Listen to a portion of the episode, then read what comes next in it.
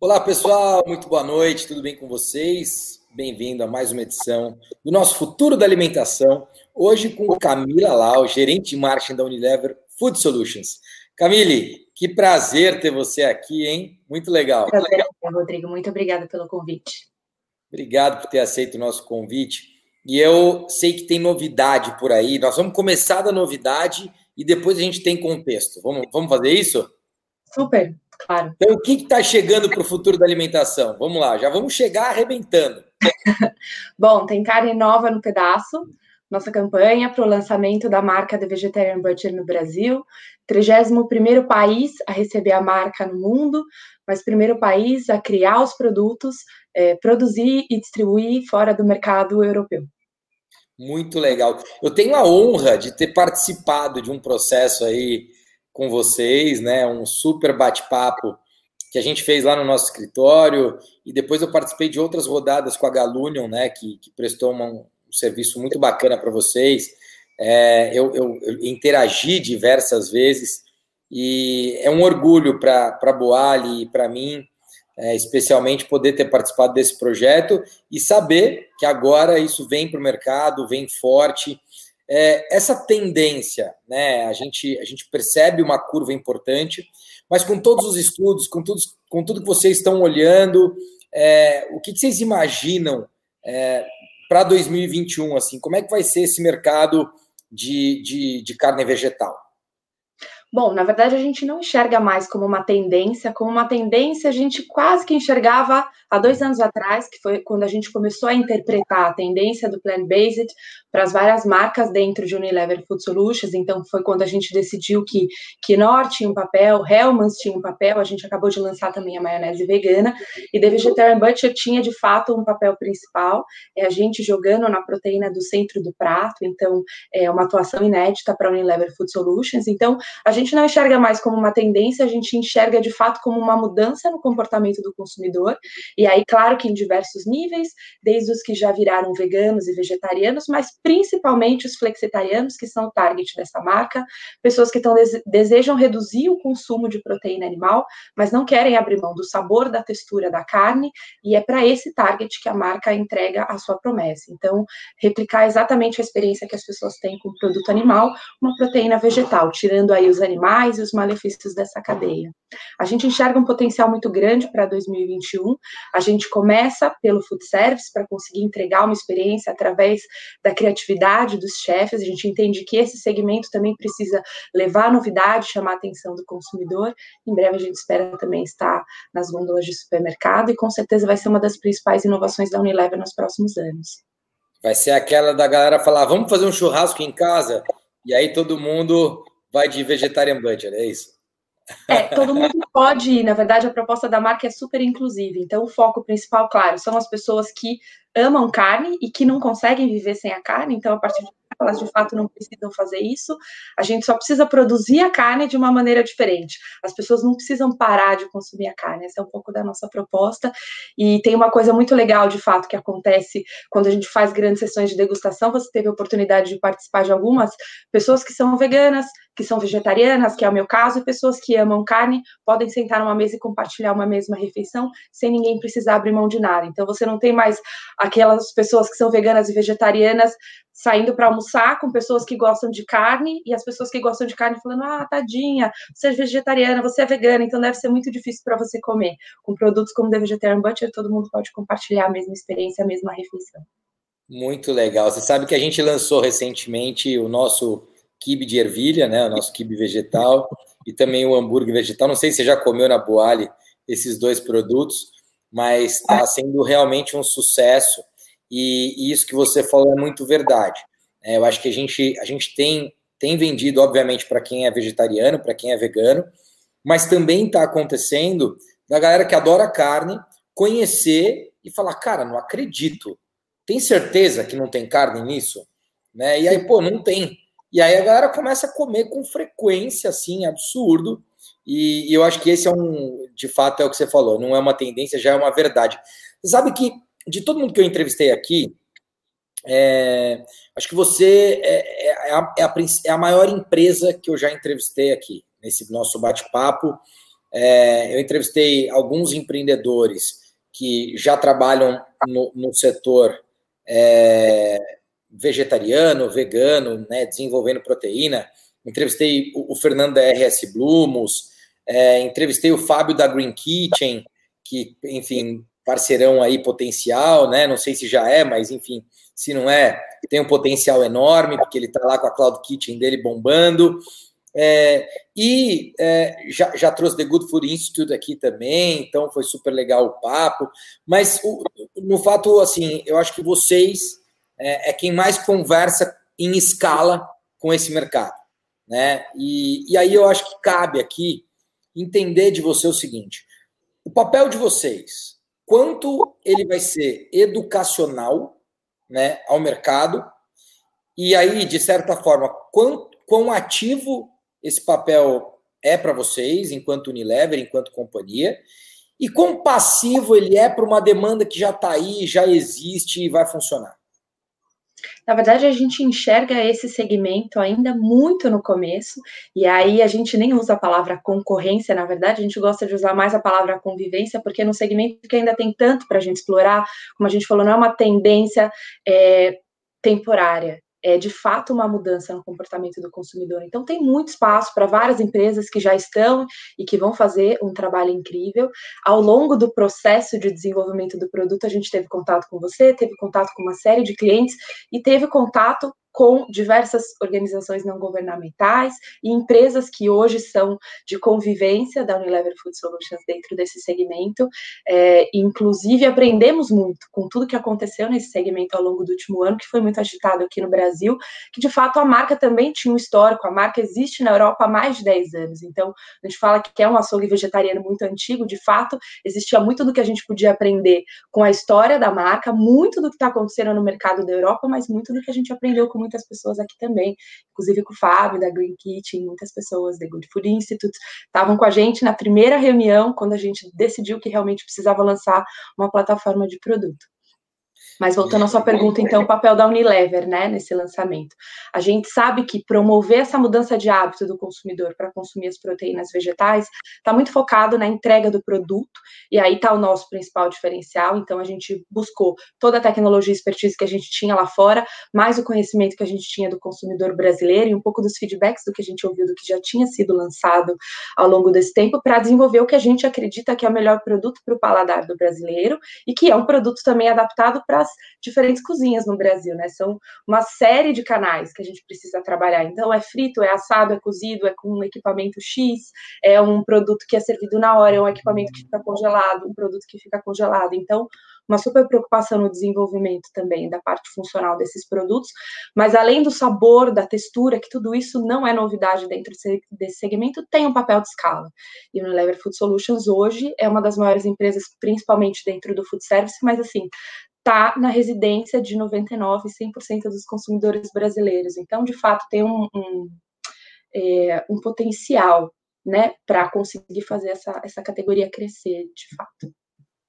Muito legal. O, eu, tô, eu tô pensando aqui, né, e falando assim, poxa, com tudo que a gente está vivendo, é, com tantas transformações, é, com os números né, que a gente está vendo aí, o quanto isso foi acelerado esse ano é, por conta do Covid. Então, assim, é, eu, eu, imagino como deve ser aí, enfim, o número de pesquisas que vocês fazem, o volume de dados, de informação que vocês colhem, e aí não só pesquisando, mas também olhando para o banco de dados e, e, e, vendo o comportamento na ponta, né? Porque no final do dia é isso. Vocês têm um comportamento do Rodrigo aqui, que vai lá e compra no supermercado e tudo mais. É, e vocês têm isso numa escala absurda. Então, assim, é, um, talvez uma, uma, grande curiosidade para mim e, e para quem está nos ouvindo pelo Spotify ou assistindo no YouTube é, é entender, assim, quanto o, o momento que a gente vive hoje, esse contexto atual, acelerou o processo de conscientização para esse mercado?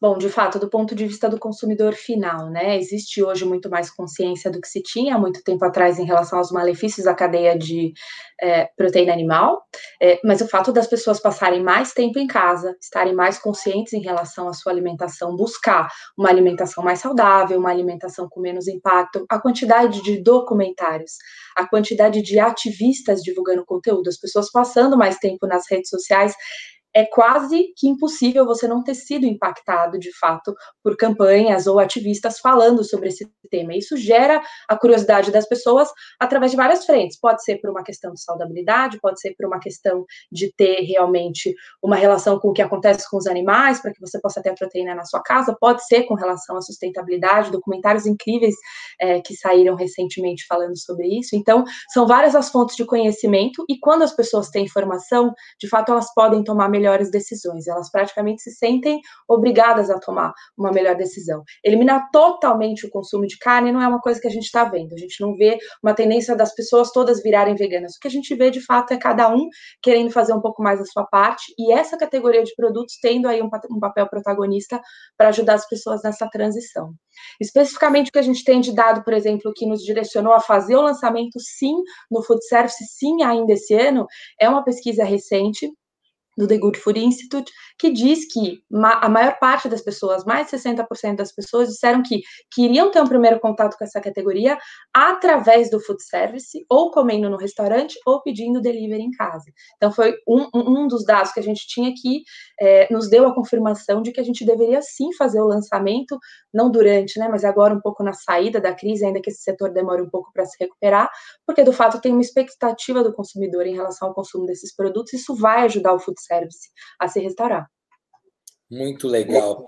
É, você falou de. Como foi o termo que você usou? É, não é concorrência, é o quê? Convivência. Convivência, cara, que demais, né? Eu adorei isso. É, eu, eu, eu, falo, né? E a Érica que está aqui com a gente no chat, ela sabe. É, eu, eu acho que quando a gente fala de concorrente aqui, e eu sempre falo isso, né? Com o lançamento da Boali Biosphere, por exemplo, que aliás é um projeto incrível. Vou querer muito que vocês participem. Vou pedir para o Fred falar com isso, sobre isso com vocês. É, é, é, incrível perceber como as pessoas ainda têm uma, uma visão sobre concorrência muito restrita, né? muito pequena. E eu, eu brinco que assim uh, se engana quem acha que o concorrente da Boali vende comida saudável. Né? O concorrente da Boali não vende comida saudável. Não é nesse mercado que nós estamos brigando. Até porque esse mercado é pequenininho e a gente está educando ele nós somos protagonistas no food service em relação a esse mercado. Né? Nós somos a maior rede de alimentação do Brasil hoje. Ah, mas a gente só tem 40 operações. Mas o mercado ainda é isso. Né? Daqui a pouco a gente vai ter 60, o ano que vem a gente vai terminar o ano, se Deus quiser, com 80, 90, e assim vai. É, mas o mercado ainda é pequeno, mas vem em uma escala de crescimento muito grande. E o que eu falo é: se a gente olhar um pouquinho para o lado e pegar 2%, 3% daquela galera que está lá no junk food, já tá bom para caramba.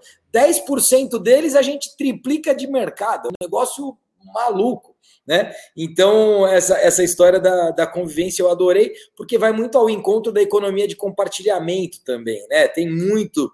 É, eu acho que a gente tem muita troca para fazer, é tudo muito novo, né? As informações são novas, os dados são novos, tem muita coisa legal acontecendo e que quanto mais a gente trocar, é, mais a coisa deve, deve escalar. Deixa eu te falar, vocês fizeram um investimento importante no, no mundo de health food é, com a Mãe Terra, é, que foi, é, eu diria, foi uma marca que despontou no Brasil, um trabalho muito bem feito, né, muito bem feito. E aí vocês foram lá e fizeram a, a aquisição da companhia.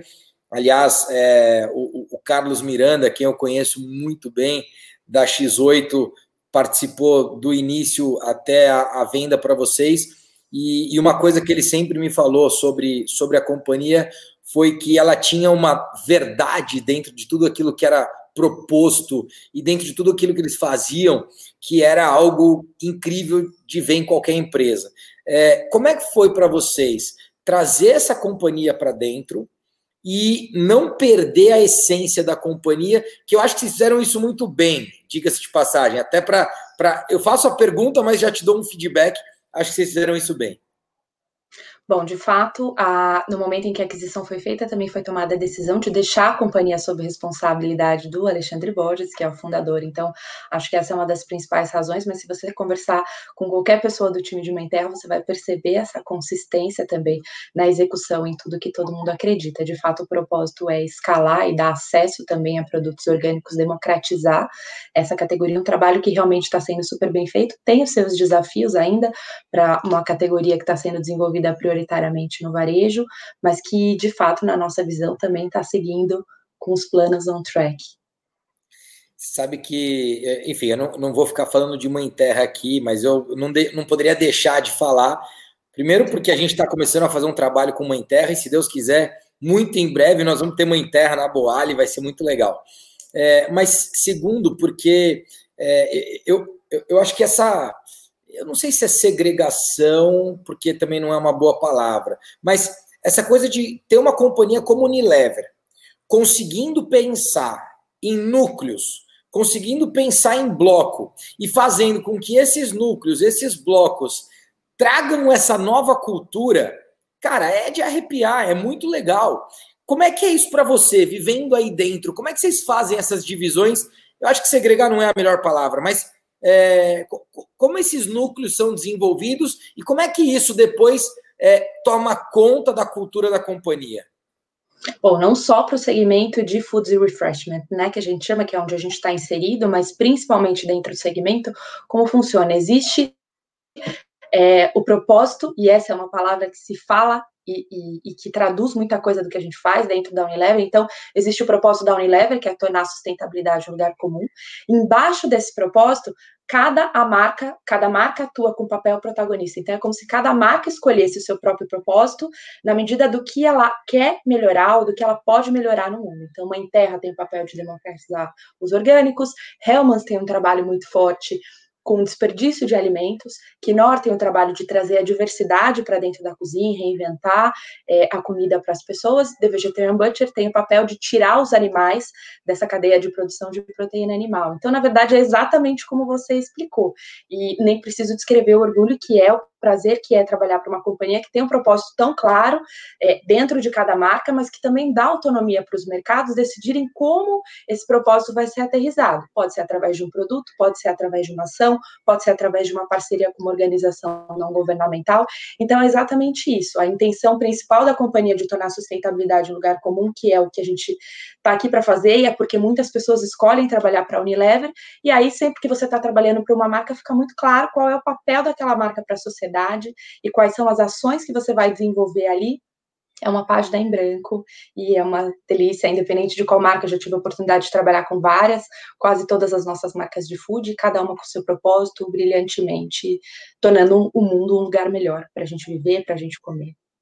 É, é, empolgante, né, te ouvir, Camille, porque de verdade, assim, é, e eu conheço outras pessoas que trabalham aí dentro, e, e é muito legal perceber que existe uma sincronicidade é, que certamente é criado pela atmosfera que a companhia consegue criar. E é difícil ter uma companhia desse tamanho né, que traga essa cultura e, e, e, e, eu diria até o engajamento, esse engajamento do seu time é muito bacana. Sem dúvida nenhuma, é, é um propósito que vai, vai marcando as pessoas e esse time que trabalha aí. Deixa eu trazer agora um outro assunto que eu acho importante para o futuro da alimentação, que é como é que vocês, né? Tem, tem obviamente, é, a gente falou de mãe terra, então você ir lá, faz uma aquisição, traz para dentro da companhia, traz a cultura e traz um novo propósito. Essa é uma forma. E tem a outra forma, que é a inovação contínua, desenvolvimento de novos produtos, enfim, de desenvolvimento de novas soluções de food, né? É, como é que é esse processo de desenvolvimento é, e, e, produção de inovação? Bom, tudo começa de onde tem que começar, que é do ponto de vista do consumidor ou do operador. Então, dentro do contexto que eu estou em food service, a gente olha muito e, como você falou, a gente de fato tem acesso a muita informação. Então, a gente sempre recebe muita informação global, coisas que estão acontecendo fora e podem acontecer aqui. A gente recebe muita informação do que está prestes a acontecer aqui e das coisas que estão acontecendo. E daí a gente interpreta de fato através do propósito, do objetivo de cada uma das marcas, como cada marca vai abraçar determinada tendência. Então, o plant-based, por exemplo, é uma tendência que permeou diversas estratégias de construção de portfólio de diversas marcas que a gente tem. E outros pontos que são muito específicos, a gente às vezes opta por colocar debaixo de uma marca em específico que pode aportar mais ali. E aí a gente sempre trabalha de fato com time multifuncional, agências, parceiros, o Citou Galunion, que é um grande parceiro da Unilever e que ajudou muito a gente não só no projeto do Vegetarian Buncher, mas na identificação de todas essas tendências, mudanças de comportamento de consumo e quais são as possíveis inovações que a gente pode lançar. Então, é um trabalho feito com inputs de diversas fontes, com um time super multifuncional e nada vai para o mercado sem ser testado e sem ser validado, seja para o consumidor, seja por um operador, sem que seja feito o teste, e aí você participa de alguns e pode provar. Então, é um teste em profundidade dentro da sua cozinha, que valida a performance do produto para a sua operação, que às vezes demanda algum tipo de customização também que a gente tem o prazer de fazer. E aí, uma vez que a gente vai para a rua, de fato, a gente tem a certeza de que a gente está entregando a melhor solução. A gente não se preocupa em ser um produto mais barato, é, de ser o mais acessível dentro das categorias, mas de fato entregar o melhor que a gente pode entregar para que qualquer cliente possa escolher os produtos sempre de olho fechado. Então, muito que a gente fala, parceria de verdade tem que ser com Helmans, ou quando alguém compra uma as nossas marcas sabe o que tem por trás, não da performance do produto, mas o cuidado que existe com a cadeia também, porque é muito fácil às vezes você tomar uma decisão com base no preço ou numa percepção inicial, mas quando você imagina tudo que pode ter por trás ali, o custo pode ser muito mais alto do que o preço que você está pagando. E a gente tem um olhar para isso. Eu quero falar de food service, mas antes eu quero é, citar algo que é, certamente vai influenciar e já tem influenciado o teu mercado, que eu, nos últimos seis meses, cozinhei mais do que nos últimos 39 anos. Né? Assim, absurdo que eu evoluí como chefe. é, como, como é que vocês perceberam esse movimento? E, e no final do dia, que, que vocês procuraram criar de novidade e, e assim, é, para esse novo chefe, para essa galera que está se descobrindo como eu, de falar, cara, cozinhar tem sido um hobby cada vez mais constante para mim, sabe? Eu provavelmente eu cozinhava, sei lá, a cada 15 dias eu fazia um churrasco ou, ou alguma coisa assim, depois eu fui para pizza, depois eu fui para alguma outra coisa, e agora eu já estou assim, estou diversificando e já estou testando mais coisa é, e está bem divertido. O que, que vocês estão. É, vocês sentiram esse movimento? E, e o que, que vocês estão pensando para o médio prazo em termos de desenvolvimento para esses novos chefes que estão se descobrindo como eu? Bom, é impossível não sentir esse movimento. A gente sente principalmente através das nossas plataformas que buscam entregar informação para o consumidor. Então, Recepedia, que é a nossa plataforma de receitas, e que lá contém uma série de receitas com todos os produtos das nossas marcas. É, então, a gente sentiu realmente um aumento significativo no acesso, porque precisar cozinhar não necessariamente é saber cozinhar. Então, e muitas pessoas, até dentro das próprias plataformas de Food Solutions, a gente teve um aumento significativo no acesso às receitas que a gente tem no site de Food Solutions. A gente percebeu que eram consumidores finais. Eu falei, realmente as pessoas estão com a necessidade de cozinhar e não é só fazer a comida do dia a dia. As pessoas acabam buscando também um prato um pouco mais elaborado, replicar uma experiência que ela tinha no restaurante. Então, querer descobrir um pouco os segredos dos chefs, a gente sentiu tanto na plataforma direcionada para consumidor final, quanto na plataforma direcionada para chefes, um aumento na busca por informação. Mas a gente sentiu também uma cobrança maior do consumidor em relação aos produtos que a gente coloca para ele cozinhar dentro da cozinha. Acho que a principal marca que capitaneou isso e está capitaneando de maneira brilhante brilhante no varejo Equinor, que fez uma reformulação de uma série de produtos. Então, uma vez que você terceiriza a preparação da sua receita, é aquilo, você não sabe exatamente qual ingrediente que está sendo utilizado ali, você consegue visualizar o resultado final. E uma vez que você vai para a cozinha, você tem um pouco mais de consciência e tem um pouco mais de curiosidade, quer conhecer novos produtos também, e Knorr fez o relançamento de toda a linha, principalmente trazendo um aporte nutricional para os produtos. É, endereçando as principais expectativas dos consumidores, e todas as outras marcas da Unilever devem seguir o mesmo caminho ao longo dos próximos meses. A gente deve fazer bastante investimento e trazer muita novidade nesse sentido. Muito legal. Você falou de receitas, Camille. Aqui na Boalha, a gente começou a compartilhar a receita dos nossos pratos. Opa! É, e aí foi Acho muito eu vou legal. uma receita ou outra para mim. Vai no Instagram, vai no Instagram que está lá, está disponível. E aí é muito legal, né? Porque eu, eu, eu fui questionado por algumas pessoas assim: nossa, mas Rodrigo, você vai dar a receita do, do prato que o cliente tem que ir lá comer. Falei, não, é legal se ele puder fazer na casa dele, porque aí ele vai ver que na boalha é mais gostoso, né? E assim, ele vai se desafiar em fazer na casa dele para ficar mais gostoso que na boalha. E ele vai perceber um valor tão tremendo no fato da Boalha poder compartilhar com ele essa receita, que o que vai acontecer no final do dia é que ele vai ser muito mais cliente Boalha. Então, eu acho que essa visão também de poder compartilhar o que teoricamente seriam os nossos segredos, seriam os nossos segredos, é, é muito legal, sabe? Eu estou muito orgulhoso dessa ação, porque a galera tem tracionado e, e, e tem postado agora a, a, comida que ela prepara em casa da Boali né? E, e isso é muito legal. Oi? Eu acho que de fato pode não ser quando as pessoas dizem assim, ah, mas você vai deixar de vender o produto, mas você está levando a sua marca para dentro da casa do consumidor, que era um lugar onde você não ia antes. Então, Exato. talvez seja uma maneira um pouco míope de ver as coisas. Você continua em contato com ele, continua levando a sua experiência, continua agregando alguma coisa para o dia a dia dele, e se ele se importa com a sua marca, se sua marca é relevante, ele sempre vai consumir o seu produto de uma maneira ou de outra. E estar tá dentro da casa dos consumidores é um dos principais assets que uma marca pode ter, e vocês estão fazendo isso de maneira brilhante. Eu já vou sequestrar ali uma ou duas receitas de vocês que eu quero replicar aqui em casa. Vai que você vai curtir. E, e, o mais legal, né? Esse momento de consumo não era o momento do delivery, não era o momento do PDV. Não seria. É o momento dele preparar. A diferença é que a gente está participando, como você falou, da vida dele dentro da casa dele né? E isso cria uma memória afetiva muito legal. Então... Que constrói uma marca, né? São as experiências que a gente oferece. E Exatamente. aí, no momento de pandemia, você ficar conectado a o que construía a sua marca, o que te gerava faturamento como antes, é, não faz muito sentido, na verdade. Você tem que encontrar outras maneiras de estar próximo desse consumidor no momento que ele mais precisa. De fato, quando ele começar a voltar a comer fora de casa, ele vai te buscar, não talvez pelas mesmas razões, mas por outras, uma conexão muito mais forte que você criou. Muito legal, muito legal. O Camille, vocês estão indo para o food service, você já falou que essa é a estratégia, então lança. É, e agora, voltando para Vegetarian Butcher, Butcher né, que eu, eu fiz questão de navegar em outras atmosferas. Mas voltando lá, vocês vão lançar pelo food service. E eu, eu tenho percebido, é, em que pese eu estou à frente da, da companhia há pouco mais de um ano, é, enfim, de julho do, de 2019 até aqui, é, eu, eu percebi um movimento cada vez mais forte da indústria para o food service. Né? Então, vocês já tinham, obviamente, essa relação com o food service, mas eu percebi um crescimento. E para a gente é muito legal. Né? Para a gente é muito legal por vários motivos, por ativação, por construção de, de parcerias e por aí vai.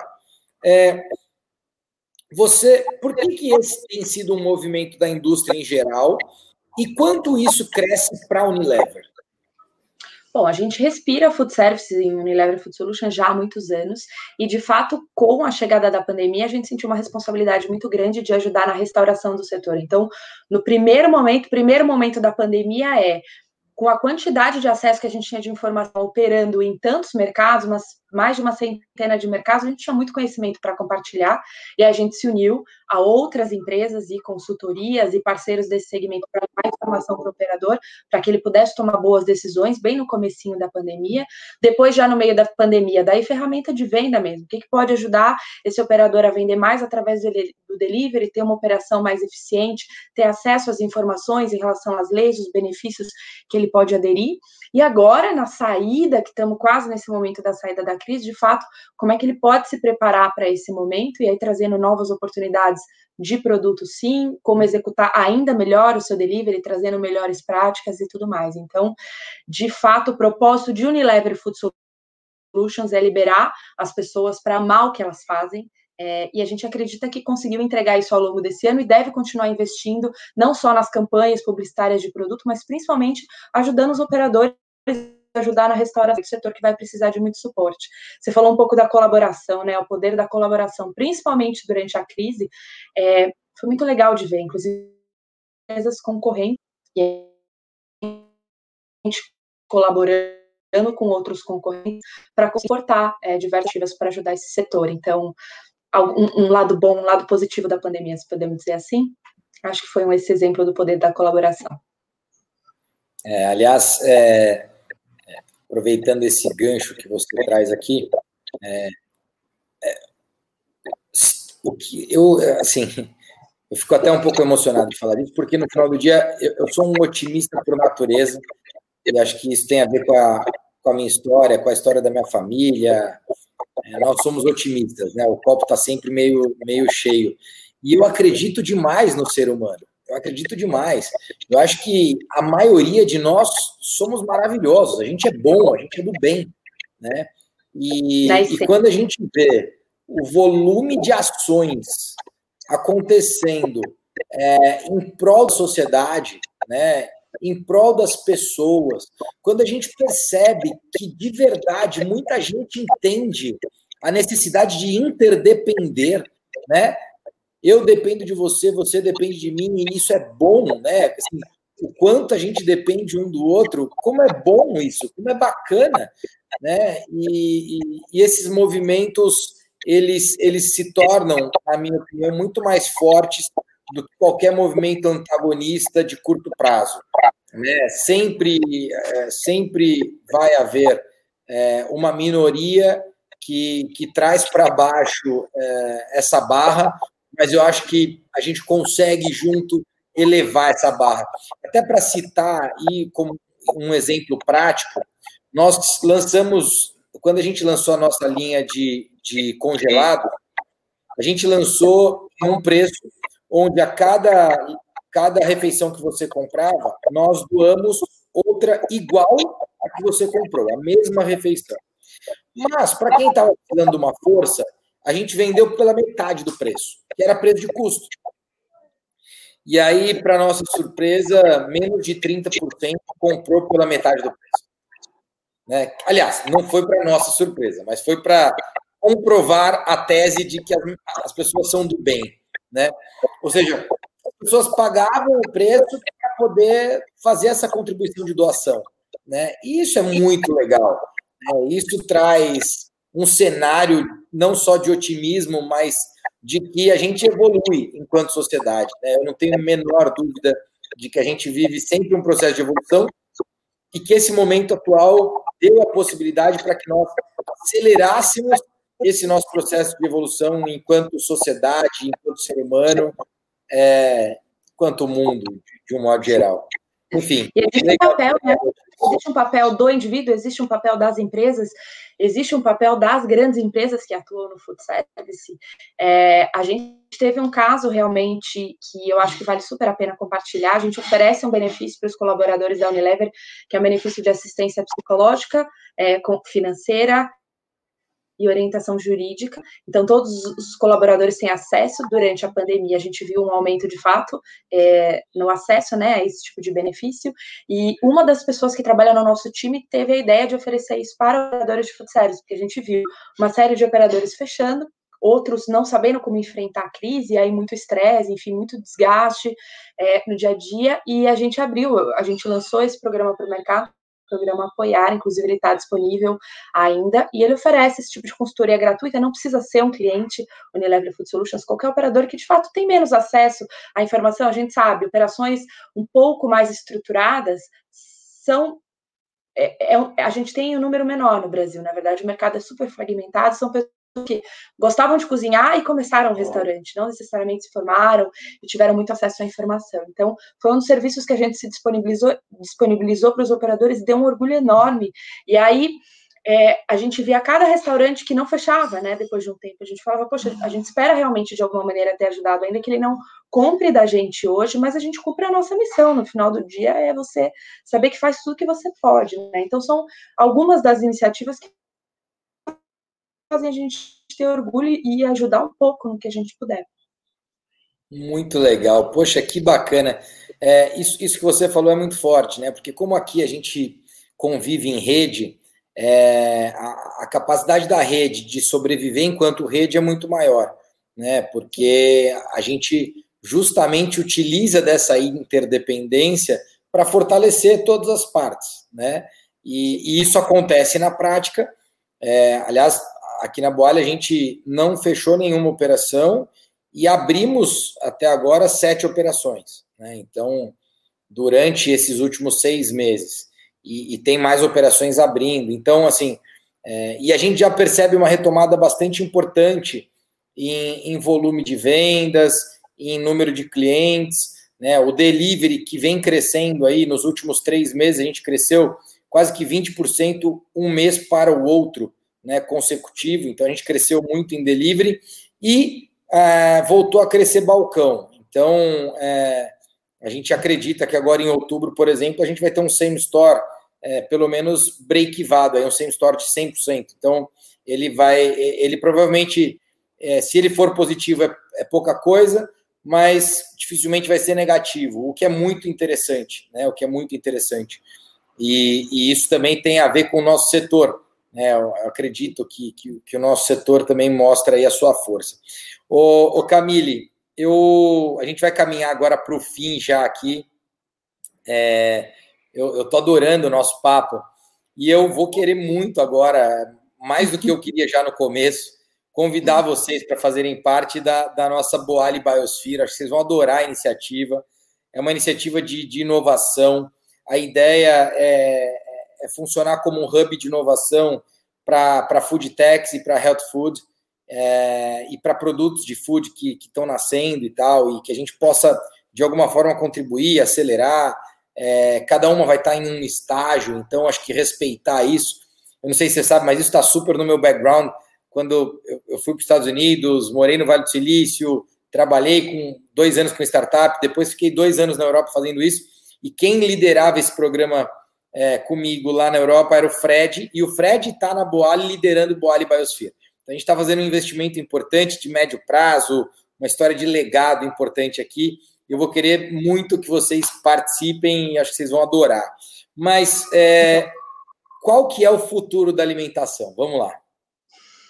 Eu acredito que o futuro da alimentação é um pouco disso, da gente olhar o mundo que a gente quer viver e aí como pessoas, né, como profissionais da indústria, se você tem de fato um problema na alimentação, se você tem um problema no planeta, é porque você tem uma falha de design em algum elo da cadeia ou em vários. Então, eu acredito que se todos esses elos trabalharem juntos, então, se a gente tiver grandes indústrias, médias indústrias, startup trazendo ideias, os operadores implementando, cada elo da cadeia fazendo seu papel, de fato, lá no final a gente consegue trazer uma solução. O que não dá é para cada um é, enxergar o seu problema e tentar resolver o problema que tem dentro da sua companhia ou do seu segmento, acho que essas coisas precisam se conversar mais. De fato, tem muito problema aí, estão aí as Sustainable Development Goals, né, é, para a gente conseguir trabalhar, e são várias, então, desde fome, desperdício de comida, é, a sustentabilidade da cadeia de produção de alimentos, tem muita coisa aí que a gente pode trabalhar, como indústria, como operadores de food service, e quando a gente estiver olhando para a mesma direção, fazendo um trabalho juntos, tenho certeza que o benefício vem para todo mundo, tem um planeta só, apesar de existirem empresas diferentes e segmentos diferentes, o planeta é um só, todos nós vivemos nele, e precisamos juntos encontrar as soluções. Muito legal, super obrigado. É, papo bacana demais. É, quero desejar muito boa sorte para vocês. Em breve quero fazer um churrasco de vegetarian butcher aqui. Super convidado, um prazer estar com vocês hoje. Papo sobre propósito, sobre as mudanças que a gente quer ver, o positivismo que a gente tem que ter para conseguir restaurar esses segmentos. Também está falando com uma pessoa que é apaixonada pelo food service, estou há oito anos nesse segmento, com crise, sem crise. Tenho certeza que tem muita coisa para a gente construir aí juntos e conectando outras empresas também. Um prazer ter tido esse papo com vocês hoje. Até a próxima, até o churrasco. Até a próxima, até o churrasco. Só para não fechar sem falar, quem que está aí atrás fazendo uma baguncinha aí? Ah, filhote. Quem é? Quem é? Aqui são dois, tem um de 18 e um pequenininho, de 4 18. anos, Pedro. O Johan, que é o mais velho, de 18, quase Uau. vegetariano. O Pedro, que é o pequenininho, que adora uma carninha e agora conhece a carne de plantas que a mamãe faz. Que demais! Uma, bagan uma tem, eu tenho o Rodriguinho aqui, ele tem cinco. Demais. Ele fica é. só quando, quando liga um computador, quando eu fico mais no cantinho, ele sabe que tem alguma coisa especial acontecendo, ele fica todo curioso. Que tá demais, um eu adoro. E, e aqui a gente tem também, tem mais dois meninos. Um é o Jerry Maguire, ele já está com 12 anos. E o outro é o Marshall. Você assiste Patrulha Canina ou não? Ah, com certeza. Como eu não posso assistir? É mandatório aqui em casa. Então, o, o Marshall, sabe o Marshall da patrulha? Tem um Marshall aqui em casa por conta da patrulha. Assistindo Patrulha, o Rodriguinho falou que o Marshall. Patrulha, o foto da patrulha, o vídeo da patrulha, a fantasia da patrulha, tem um pouco de tudo também. Sensacional. E o legal é que a patrulha representa muito do que nós estamos falando aqui, né? Com certeza, cada um missão. Representa muito do que a gente está falando. E essa convivência, de fato, né?